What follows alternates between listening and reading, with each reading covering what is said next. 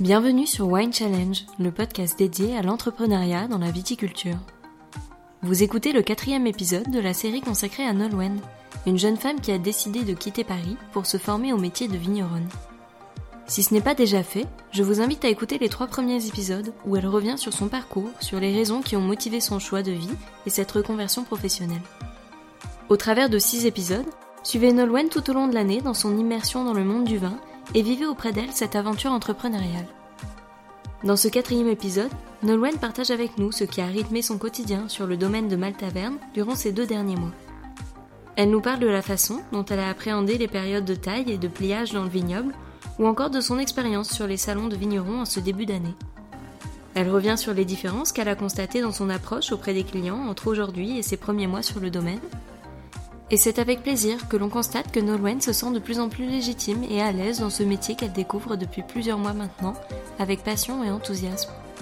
Enfin, nous avons parlé de sa place sur le domaine aujourd'hui et de son évolution ces dernières semaines auprès de Mathieu et de son père, avec qui elle prend plaisir à travailler chaque jour. C'est donc un épisode intimiste et touchant, dans lequel Nolwenn se confie avec beaucoup de sincérité, comme à son habitude, que je vous propose de découvrir sans plus attendre.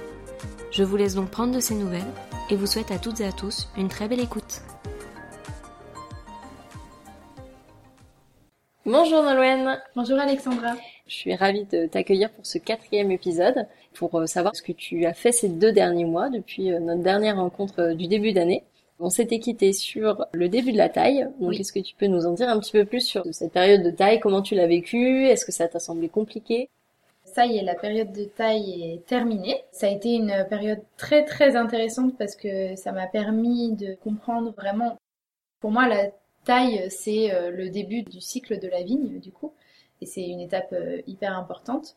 C'était une étape que je redoutais aussi parce que assez technique et qui demandait des connaissances. Donc, euh, on en avait parlé la dernière fois, j'avais eu une petite formation qui m'a permis quand même d'avoir les bases que j'ai pu appliquer à la vigne et au fil des semaines, je me suis aperçue que cette formation m'avait énormément servi et ça m'a permis d'avancer au mieux dans mon évolution par rapport à la taille et de tailler de mieux en mieux chaque pied et surtout d'aller de plus en plus vite et euh, avec euh, un instinct de plus en plus naturel. Même si, euh, alors là, je suis loin, loin, loin d'être une professionnelle de la taille, mais je remarque quand même des progrès. Au début, je trouvais ça vraiment très difficile, très physique. C'était compliqué mentalement parce que beaucoup de concentration. À la fin d'une journée de taille, j'étais exténuée de exténuée. Et puis finalement, à force de pratiquer, ça devient, même si c'est toujours difficile, ça devient quand même de plus en plus facile. Après, euh, je pense qu'il faut quand même euh, deux, trois, quatre bonnes saisons pour être euh, de plus en plus experte. Mais voilà, c'était un moment que j'ai beaucoup apprécié et surtout qui m'a permis vraiment ouais, de comprendre le début de la vigne et par exemple pour les travaux qui vont venir, notamment les bourgeonnages que j'avais fait l'année dernière, mais je comprenais pas trop l'enjeu et pourquoi on enlevait plutôt ce bourgeon et pas un autre, alors que là, en ayant taillé, ben forcément, on comprend tout le cycle de vie de la vigne. Donc là, c'est ton premier printemps vraiment à temps plein sur le domaine, puisque tu avais une vision plutôt extérieure, parce que tu suivais Mathieu et tu voyais un petit peu ce qu'il faisait, mais de le vivre de l'intérieur, comment toi tu le vis? Est-ce que c'était une saison que tu avais hâte de découvrir, de vivre sur le domaine, ou est-ce que c'est plutôt une saison qui t'attirait un petit peu moins? Comment tu ressens les choses par rapport à ça? Alors effectivement, le, printemps, c'est une période que j'attendais euh, grandement. Toute la saison euh, du printemps euh, ben, jusqu'au vendange. Donc là, c'est une saison qu'on va entamer.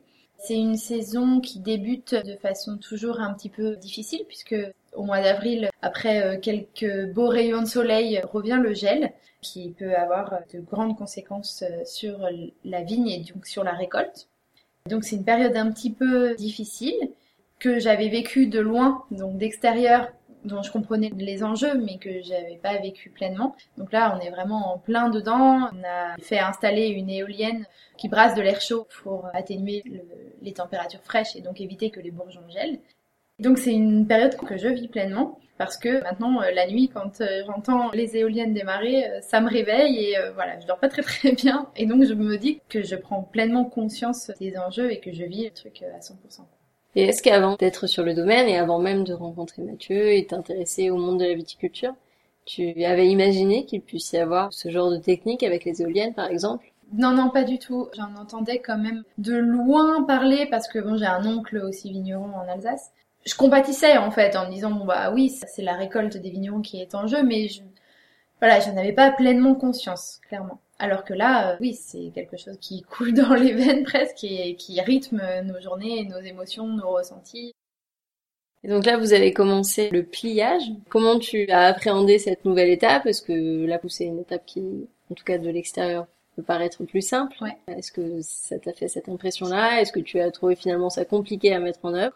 Justement, euh, donc là, en, sortant de la période de la taille, où on a aussi eu un petit peu plus de temps, euh, notamment euh, au bureau, puisque nous on alternait quand même la taille et comme c'est une période d'activité un petit peu plus lente au niveau du bureau notamment, on a pu se concentrer sur des projets de fond et alterner la taille et le bureau. Donc là, mois d'avril, les premiers rayons de soleil apparaissent, le temps s'adoucit, on se dit ah, génial, on va pouvoir retourner à la vigne, vraiment euh, apprécier, enlever les gros manteaux et puis euh, profiter du plein air et tout ça. Et je me suis dit génial, le pliage, ça va nous aérer, euh, ça va être super. Et c'est super, mais je ne pensais pas ça si difficile en fait quand même. Je sais pas, j'avais fait peut-être une, cinquantaine de pieds pliés, donc nous on n'a qu'une baguette en fait, hein, donc qu'on tord autour du fil. Et j'avais mal au dos comme pas possible parce qu'en fait par rapport à la taille, bah on se relève jamais, on reste vraiment plié en deux euh, quasiment tout le long du rang. Et aussi de plier la baguette, j'avais vraiment mal aux mains. Et je me suis dit mais c'est pas possible, en fait c'est hyper dur physiquement. C'est même plus difficile physiquement que la taille je trouve. Parce eh que la taille on reste un petit peu sur le pied, bon on est accroupi. Mais là euh, vraiment on avance en étant euh, le dos plié. Donc voilà, ça m'a un petit peu ralenti dans mes exaltations du printemps, etc. Mais non, mais c'est toujours euh, une super période. Et surtout, euh, alors ce qui est super délicat avec le pliage, c'est que ben, les bourgeons sont en train de sortir. Donc quand on plie la baguette, euh, il faut être vraiment hyper délicat, et, ce qui n'est pas forcément toujours mon cas. et donc je fais hyper attention aux bourgeons. Mais alors c'est aussi un moment magique parce que justement on voit les petits bourgeons qui sont dans le coton et puis au fil des jours, les petites feuilles qui commencent à pointer le bout de leur nez. Donc c'est un super moment aussi.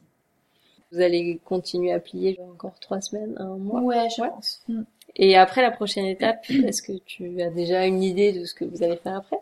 Alors, ben, je pense qu'on va passer aussi à l'ébourgeonnage, notamment. comme la vigne va assez rapidement pousser, après la période de gel, on, espère passer le plus sereinement, possible, exactement. Euh, peut-être euh, ben, le palissage, et puis voilà, après la pose de la vigne, le rognage notamment. C'est vraiment une période que j'ai vue euh, en pointillé de l'extérieur et que j'ai hâte de vivre à 100% aux vignes. Et outre les vignes, il y a aussi l'activité des salons là, qui a été assez forte au début du printemps. Oui. Tu vois la différence entre les salons que tu as fait au début où tu étais là quasiment euh, un ou deux mois après ton arrivée sur le domaine, donc c'était euh, tout nouveau pour toi et est-ce que tu vois la différence avec aujourd'hui dans ta façon de parler, de t'adresser aux clients, de parler des produits? Est-ce que tu te sens plus à l'aise? Comment tu te situes? Alors effectivement, comme tu l'as dit, il y a dans l'année pour nous deux périodes intenses de salon. Donc la période de l'hiver euh, entre octobre et décembre. Donc ça, c'était mes premiers salons, comme tu le disais, où vraiment je suivais Mathieu. En fait, je, lui disais bon bah là, qu'est-ce que je peux faire? Euh, Est-ce que je suis plus utile euh, à expliquer aux clients, sachant que pas vraiment, puisque j'ai pas encore vécu les choses. Donc, ou est-ce que je te prépare plutôt des cartons? Voilà, est-ce que je suis plus sur la logistique pour la préparation des salons? Et ensuite, on a la deuxième période, donc au printemps, pour laquelle là, j'avais déjà euh, un petit peu de bagage derrière moi, puisque j'avais euh, fait de moi-même une bonne partie euh, des activités sur le domaine. Et effectivement, j'ai senti vraiment une amélioration parce que j'étais beaucoup plus à l'aise et beaucoup plus naturelle à parler avec les clients, à expliquer ce qu'on faisait, comment on faisait notre vin. Et justement, je dis notre vin et plus le vin de Mathieu et son papa puisque j'ai participé et j'ai fait euh, les vendanges 2018 et toutes les actions qui s'en découlent après.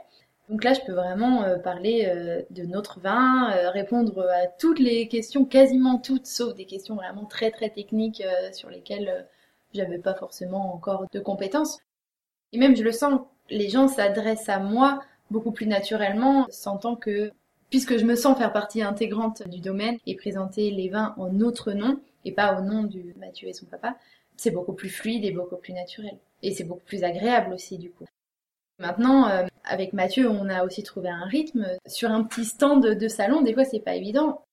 quand on parle avec un client ou des fois au début on se marchait un peu sur les pieds, on disait bah ça c'est toi qui le fais, non c'est toi, ah mais je croyais que c'est toi qui l'avais fait, un peu compliqué. Alors que là maintenant ça y est, on a vraiment trouvé notre rythme, c'est fluide et c'est hyper agréable du coup de travailler en ayant un peu d'expérience derrière soi. Mais c'est aussi agréable de t'entendre parler de cette façon-là. C'est vrai que tout à l'heure, je me suis fait la remarque en t'écoutant parler quand on s'est retrouvés. C'est vrai que tu dis nous, tu dis plus euh, il en parlant de Mathieu et son papa.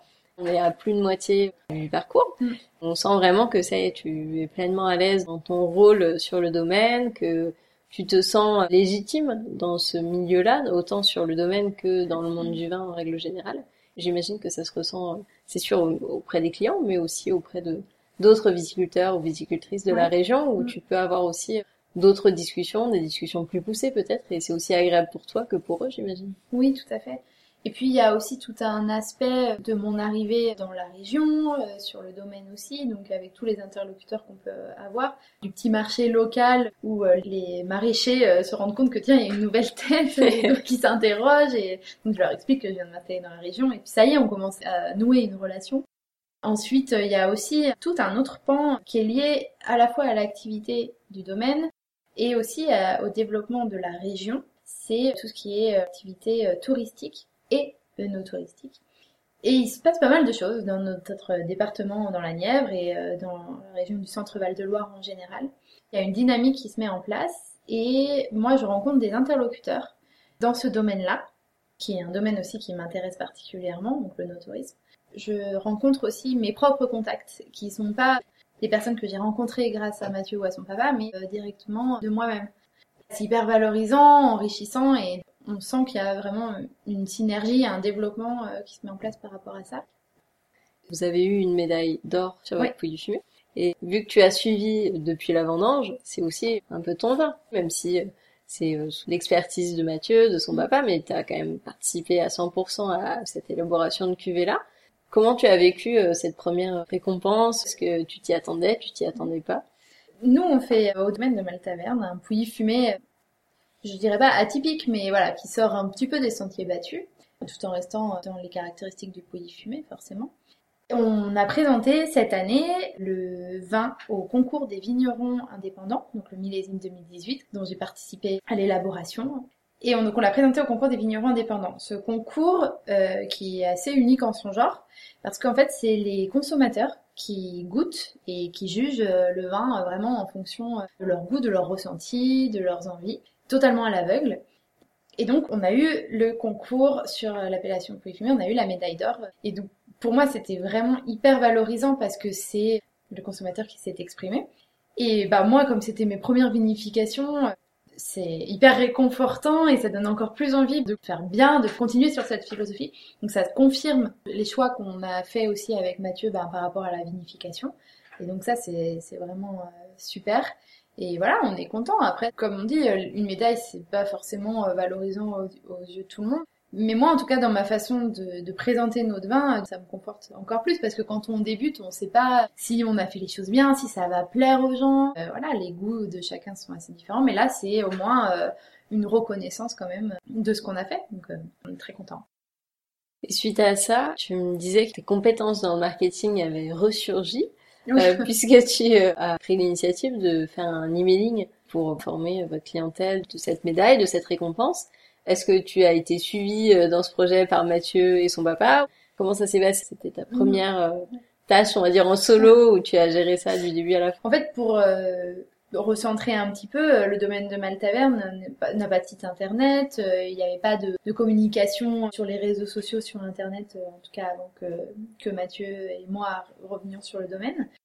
Ça fonctionne quand même à l'ancienne, hein. on a supprimé le fax il y a quelques semaines. La communication se fait énormément par bouche à oreille et par, euh, les salons, par le contact direct euh, avec euh, les consommateurs aussi. Et ça, c'est vraiment une philosophie qui nous importe et qu'on veut garder. Mais voilà, moi, de par mes études, de par mon métier, j'ai cette fibre-là justement de communiquer, de, ça nous a fait énormément plaisir d'avoir cette médaille. Donc c'était, je me suis dit, mais en fait c'est génial, là on devrait, au lieu d'appeler euh, tout le monde un par un, euh, pourquoi pas faire un petit emailing euh, sympa en disant, bon bah voilà, on aimerait trinquer avec vous pour vous annoncer qu'on a eu la médaille d'or cette année. Alors Mathieu m'a complètement suivi sur cette voie-là, puisque c'est de sa génération aussi et ça lui paraissait logique. Le papa de Mathieu peut-être un peu moins, en disant oh tu perds ton temps, ça va te prendre du temps, ça va servir à rien. Mais après, il est très averti aussi de ce qui se passe et il comprend que si on passe pas par là, on loupe peut-être euh, des choses. On a quand même fait cet emailing et puis on a eu des bons retours et je pense que c'est vraiment, ça marque cet emailing-là, ce premier emailing marque un petit peu un tournant dans la stratégie de l'entreprise et une évolution de l'entreprise qui s'adapte aussi euh, à la société. Et quel regard tu portes sur l'évolution entre ton arrivée sur le domaine et aujourd'hui par rapport à ta relation avec le papa de Mathieu? Comment tu perçois le lien qui vous unit aujourd'hui? À la fois ce lien, je pense, un peu paternel puisqu'il est mm. un peu protecteur, et aussi ce lien de dirigeant d'entreprise qui veut aussi continuer dans une certaine voie parce qu'il y a un, écart de génération aussi entre oui, nous. Oui, clairement. Il y a plusieurs choses qui rentrent en compte. Nos caractères euh, chacun, parce qu'on a déjà tous les trois, avec papa de Mathieu, Mathieu et moi, des caractères différents. L'écart générationnel aussi qui entre en jeu. Le fait que moi j'arrive sur l'exploitation, voilà, donc je prends une place aussi à part entière. L'entreprise vit clairement un tournant. Le papa de Mathieu euh, travaille avec nous, mais nous laisse de plus en plus le choix des décisions stratégiques aussi. Voilà, on travaille euh, tous les trois euh, toujours main dans la main, mais chaque jour est assez différent, on évolue constamment. Et donc dans la relation à la fois professionnelle et personnelle, puisque c'est forcément très lié, oui, j'ai l'impression qu'il y a quand même un lien qui s'est renforcé, ça c'est certain, puisque moi je suis arrivée en tant qu'étrangère pour lui, et lui pour moi pareil. Et non, il y a une, une relation qui se construit, c'est certain. De par la transmission, justement, des informations, des choses, on s'apporte mutuellement des choses, c'est certain. Moi, je me sens de plus en plus impliquée, donc il le sent aussi. Et je pense que ça favorise la confiance qu'il peut avoir aussi en moi. Puis après, au niveau personnel, il avait l'habitude sur son petit marché, le petit marché dont je parlais, et il connaît euh, chacun des, artisans qui sont là, euh, le fromager, le boucher, et euh, il m'a dit, oh, faudra que je t'emmène sur le petit marché pour te, pour te montrer comment ça fonctionne et tout. Donc je l'ai suivi et il m'a présenté. Et en fait, Mathieu a aussi une sœur, mon papa de Mathieu a aussi une fille qui s'appelle Maëlle. Et donc, bah, quand le papa de Mathieu m'a présenté, alors la, la dame, la fromagère a dit, ah ben mais c'est pas votre fille euh, parce que donc elle est brune moi je suis blonde et puis il dit bah si si c'est ma fille. Enfin c'est ma belle fille mais c'est ma fille et ça m'a énormément touchée parce que j'ai senti effectivement il a un côté très euh, paternel et très protecteur et qui est qui est hyper euh, chouette enfin pour pour évoluer justement ouais ben, c'est aussi réconfortant parce que toi tu as quitté Paris tes repères tes proches ouais et tu te retrouvais dans un endroit où tu connaissais personne ou presque personne. Mm. Donc c'est aussi euh, pour toi rassurant d'avoir euh, ce nouveau lien avec euh, des personnes que tu ne connaissais pas et qui t'ont pris un peu sous leur aile. Exactement. Et puis en plus pour moi le côté familial est très très important. je suis très très liée avec mes parents, moi-même et Mathieu est très lié avec les siens aussi. C'était important pour moi aussi que ça fonctionne en ce sens. Et ta relation avec euh, Mathieu, comment euh, c'est de travailler avec son conjoint? Est-ce que c'est ce euh, à quoi tu t'attendais aussi ou pas forcément là jusqu'à maintenant? Je savais que ce serait pas tous les jours facile. Mais je, je, pense que j'en prenais pas non plus l'ampleur complètement. De toute façon, quand on vit pas les choses, je pense que c'est difficile. On peut s'en faire une idée. Mais effectivement, de travailler en couple, ça demande énormément de communication, de, de, patience, de diplomatie. Mais c'est vraiment, euh, c'est vraiment très enrichissant aussi. Je pense que c'est important de prendre un peu de recul aussi, de pas. Euh, des fois, c'est difficile quand on veut travailler sur quelque chose et en plus quelque chose qui nous tient à cœur.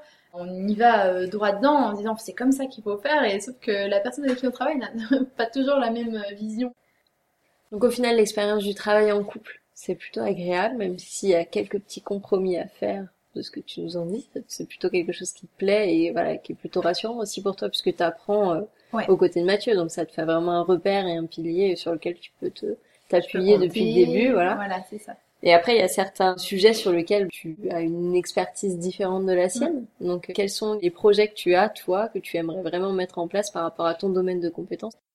Bah, il y a des choses effectivement sur lesquelles euh, je vais prendre une place un petit peu plus naturellement. C'est toujours important pour moi de bien comprendre tous les aspects de l'entreprise et tous les métiers différents que ça incombe d'être vigneronne. Pour moi, c'est hyper important d'être toujours aux vignes, toujours en cuverie pour euh, vraiment euh, comprendre au mieux ce qui se passe au jour le jour dans la vigne et au sein de l'entreprise. C'est vrai que je vais être un petit peu plus naturellement dans tout ce qui est organisation générale, gestion aussi en fait finalement, et toute la partie euh, communication où euh, j'ai plus de facilité à faire les choses naturellement. Ça va me prendre pas beaucoup de temps de faire un emailing avec les outils en plus qu'on a aujourd'hui. Voilà, c'est assez facile pour moi et c'est quelque chose que je faisais naturellement avant. Et ce que j'aimerais aussi vraiment développer, c'est comme je te disais toute la partie un petit peu œnotourisme. Je suis venue en ne connaissant pas et donc c'est peut-être plus facile pour moi aussi d'échanger avec euh, les autres ou de parler avec un discours un petit peu plus vulgarisé, voilà, d'expliquer comment on fait le vin, qu'est-ce qu'une exploitation viticole. Et en plus parce que je suis aussi tombée amoureuse de la région et que ça me tient à cœur de valoriser euh, ce qui se fait ici. Tu participes activement à un certain renouveau de l'entreprise? Même avant mon arrivée, je pense que lorsque Mathieu est revenu sur le domaine, parce que lui aussi avait fait son parcours de son côté et euh, finalement est revenu reprendre le domaine euh, avec son papa, déjà, ça faisait une transition en fait entre Mathieu et son papa et un renouveau. Moi, j'arrive un petit peu en renfort de tout ça, je pense. Et justement, Mathieu et moi, on a peut-être, on crée peut-être une synergie avec ses compétences qui redonnent du renouveau et les miennes. Ça accélère peut-être un petit peu les choses. Enfin, en tout cas, on se sent plus fort à deux justement euh, pour ce passage de génération et d'évolution de l'entreprise qui est somme toute normale en fait puisque ben, l'entreprise n'est jamais statique et elle évolue tout le temps. Et là, on sent qu'on est à un tournant important. D'être à deux, c'est c'est aussi euh, réconfortant, c'est sûr. Et toi, par rapport à ton domaine de compétences, donc il y a évidemment la communication, le marketing. Vous avez développé là le site web, on en avait parlé la dernière fois, était en cours de construction, c'est encore le cas aujourd'hui. Mais par exemple sur Instagram, vous avez vraiment développé une certaine dynamique et ça, ça a l'air de tenir à cœur aussi. Donc il y a deux choses sur Instagram. Il y a mon compte Nolwine que j'avais mis en place justement pour euh, raconter un petit peu euh, mon aventure et partager mon aventure surtout. Et en même temps, donc j'ai créé, enfin en parallèle, un petit peu après, j'ai créé le compte du domaine. Donc là, c'était deux stratégies de communication assez différentes. Sans parler de stratégie, parce qu'en fait c'est assez naturel, mais sur domaine de Maltaverne, ça représente vraiment l'image du domaine, alors que sur Nolwine, c'est moi, c'est personnel, c'est mon aventure à moi. Et en fait, petit à petit, au fur et à mesure de mon expérience et de ma vie euh, sur le domaine, les deux commencent un petit peu à fusionner parce que je me sens de plus en plus euh, domaine de Maltaverne et toujours Nolwine. C'est assez intéressant de voir euh, comment évoluent les deux comptes aussi parce que ben maintenant je me sens beaucoup plus légitime de parler de ce qu'on fait au domaine, de le partager, de le mettre en valeur sur Instagram. C'est deux choses qui me tiennent à cœur, qui me prennent encore plus de temps, mais qui sont vraiment importantes pour moi. Et je pense aussi que bah voilà, c'est une nouvelle forme, Instagram notamment, de partage avec nos clients, de montrer ce qu'on fait, euh, et puis de pouvoir aussi créer une communauté et voir comment évolue notre domaine, donc euh, sur l'appellation pouilly fumée, ce que font nos confrères et comment on met une synergie euh, justement pour la promotion de l'appellation pouilly fumée aussi, parce que quand on voit plusieurs acteurs sur Instagram euh, qui parle du pouilly fumé, bah, c'est chouette quoi. C'est plus on est et plus on va valoriser l'appellation. Et tu parles de ton compte euh, Nolwine. Là, tu continues de poster, c'est vrai, moins régulièrement. Est-ce que tu as déjà pensé à l'avenir de ce compte-là? Parce que dans ton cheminement, c'était un compte, euh, on va dire, éphémère qui retraçait vraiment juste ton aventure jusqu'à ta décision mm. que tu prendras à la rentrée. Ou est-ce que tu penses le faire perdurer? Comment tu vois les choses pour l'avenir? Tu, tu, as déjà pensé? Je sais pas encore euh, complètement parce que je pense que sur Nolwine aussi, il y a des gens que j'ai rencontrés via Instagram et en vrai aussi via Nolwine. Donc c'est quelque chose d'un petit peu euh, voilà qui me tient à cœur. Mais c'est vrai, comme tu dis, quand j'aurai pris ma décision, il y aura plus d'utilité au final. Mais pour l'instant, les deux euh, me conviennent et puis ne m'apportent aussi pas les mêmes informations. Euh, il y a des, des, personnes que je suis sur Nolwine euh, que je suis pas forcément sur Domaine de Maltaverne parce que c'est pas forcément lié. Pour l'instant, je fais cohabiter ces deux comptes et mes deux phases de mes deux facettes de ma personnalité. bipolarité voilà. Puis après, on, verra pour la suite. Et tu parles des gens que tu rencontres via Instagram ou via mm. d'autres réseaux. Est-ce que tu as des rencontres qui t'ont marqué ou touché depuis le début de ton aventure euh, entrepreneuriale que tu as faite? Via Nolwine, par mm. exemple Oui, il y en a pas mal. Déjà d'autres vignerons et des rencontres en réel, dans la vraie vie, qui sont vraiment très émouvantes et bah, notamment il y a donc donc Sophie, que j'ai rencontrée grâce à toi, Alexandra, parce qu'elle écoutait ton podcast, donc elle a écouté l'un de mes épisodes et commençait à me suivre sur Nolwine. Et ensuite, elle est venue me voir au salon des vignerons indépendants de Bordeaux. Et donc on a échangé. Sophie effectue aussi une reconversion dans le monde du vin, dans le no-tourisme particulièrement aussi. Et hum, voilà, donc ça a été un moment euh, assez émouvant et c'est super de voir que justement les réseaux sociaux, les podcasts euh, favorisent euh, les échanges humains et les expériences. Et c'est vraiment enrichissant et enthousiasmant.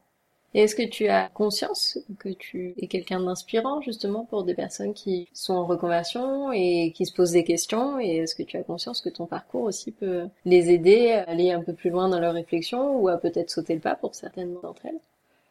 Je pense que non, j'en ai pas forcément conscience. Après, ça me fait très plaisir si c'est le cas, c'est clair. Tout comme en fait euh, les autres personnes aussi que j'ai écoutées via ton podcast. Euh, je pense à Mathilde aussi qui m'a énormément inspirée. J'ai rencontré euh, Romain aussi, Romain Hénin, sur un des salons des vignerons indépendants, bah, grâce à ton podcast aussi finalement. Enfin, voilà, il y a plein de... Je trouve que le... l'idée c'est vraiment l'échange de, de, partage et d'expérience qui fait grandir. Et ça, ouais, c'est super. Tu nous avais donné une définition de l'entrepreneuriat au premier épisode. Mm. Et aujourd'hui, est-ce que cette définition a un petit peu évolué et quelle définition tu pourrais en faire à ce stade de ton cheminement dans ton année sabbatique? Ouais, je pense que ma vision de l'entrepreneuriat a quand même beaucoup évolué. Je pense que j'en avais une vision assez idéalisée. Oh, être entrepreneur, c'est trop bien, hein, on fait ce qu'on veut, on n'a pas de patron, en gros, euh, c'est super et tout. Mais en fait, c'est quand même aussi vachement flippant finalement.